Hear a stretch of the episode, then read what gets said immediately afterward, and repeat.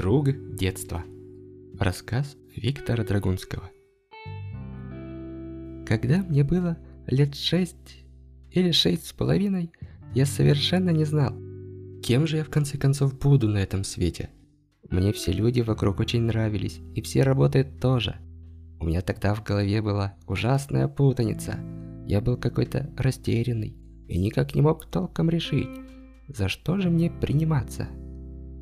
То и хотел быть астрономом, чтобы не спать по ночам и наблюдать в телескоп далекие звезды. А то я мечтал стать капитаном дальнего плавания, чтобы стоять, расставив ноги на капитанском мостике и посетить далекий Сингапур и купить там забавную обезьянку.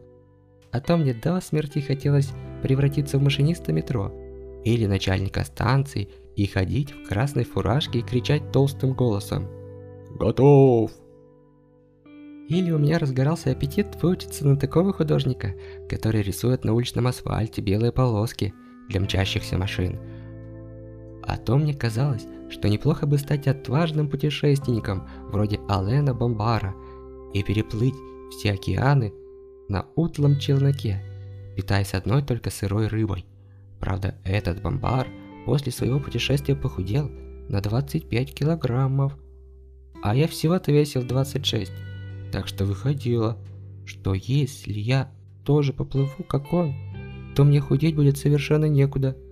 И я буду весить в конце путешествия только одно кило. А вдруг я где-нибудь не поймаю одну-другую рыбину и похудею чуть больше? Тогда я, наверное, просто растаю в воздухе, как дым. Вот и все дела. Когда я все-таки это подсчитал, то решил отказаться от этой затеи. И на другой день мне уже приспичило стать боксером, потому что я увидел в телевизоре розыгрыш первенства Европы по боксу. Как они молотили друг друга, просто ужас какой-то. А потом показали их тренировку, и тут они колотили уже тяжелую кожаную грушу. Такой продолговатый тяжелый мяч, по нему надо бить изо всех сил, лупить что есть мочи, чтобы развивать в себе силу удара. И я так нагляделся на все это, что тоже решил стать самым сильным человеком во дворе – чтобы всех побивать в случае чего. Я сказал папе, «Папа, купи мне грушу». «Сейчас январь, груш нет, съешь пока морковку». Я рассмеялся. «Нет, папа, не такую, несъедобную грушу. Ты, пожалуйста, купи мне обыкновенную кожаную боксерскую грушу». «А тебе зачем?» – сказал папа. «Тренироваться. – сказал я, – «потому что я буду боксером и буду всех побивать. Купи, а?» «Сколько же стоит такая груша?» – поинтересовался папа.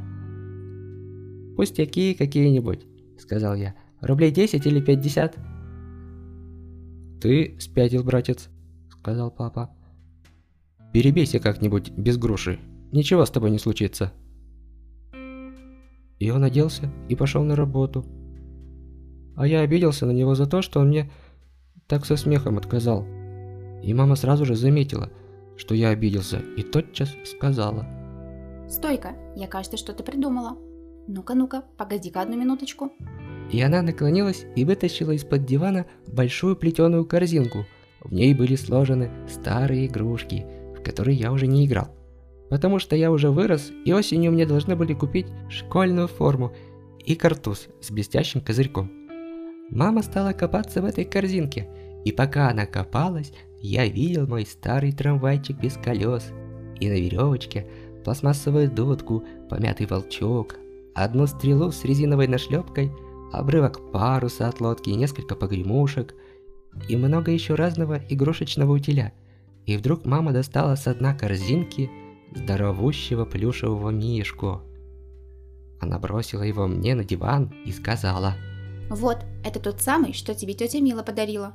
Тебе тогда два года исполнилось. Хороший Мишка, отличный. Погляди, какой тугой. Живот какой толстый. Ишь, как выкатил. Чем не груша? Еще лучше. И покупать не надо. Давай тренируйся сколько душа угодно. Начинай. И тут ее позвали к телефону, и она вышла в коридор. А я очень обрадовался, потому что мама так здорово придумала, и я устроил Мишку поудобнее на диване, чтобы мне сподручнее было об него тренироваться. и развивать силу удара. Он сидел прямо передо мной, такой шоколадный, но здорово облезлый. И у него были разные глаза. Один его собственный желтый, стеклянный, а другой большой белый, из пуговицы от наволочки. Я даже не помнил, когда он появился. Но это было неважно, потому что Мишка довольно весело смотрел на меня своими разными глазами. И он расставил ноги и выпятил мне навстречу живот, а обе руки поднял кверху, как будто шутил, что вот он уже заранее сдается.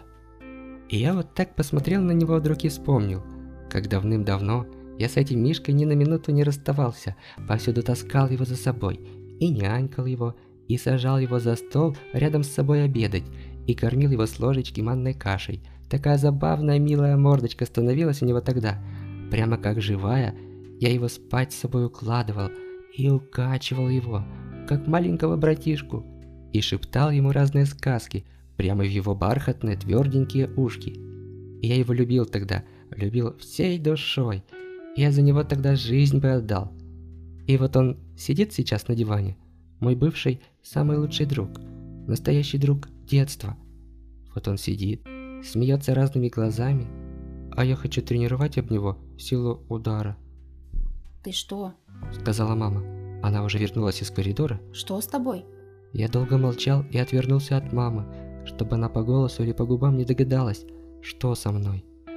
И я задрал голову к потолку, чтобы слезы вкатились обратно. И потом, когда я скрепился немного, я сказал, «Ты о чем, мама? Со мной ничего, просто я раздумал, просто я никогда не буду боксером».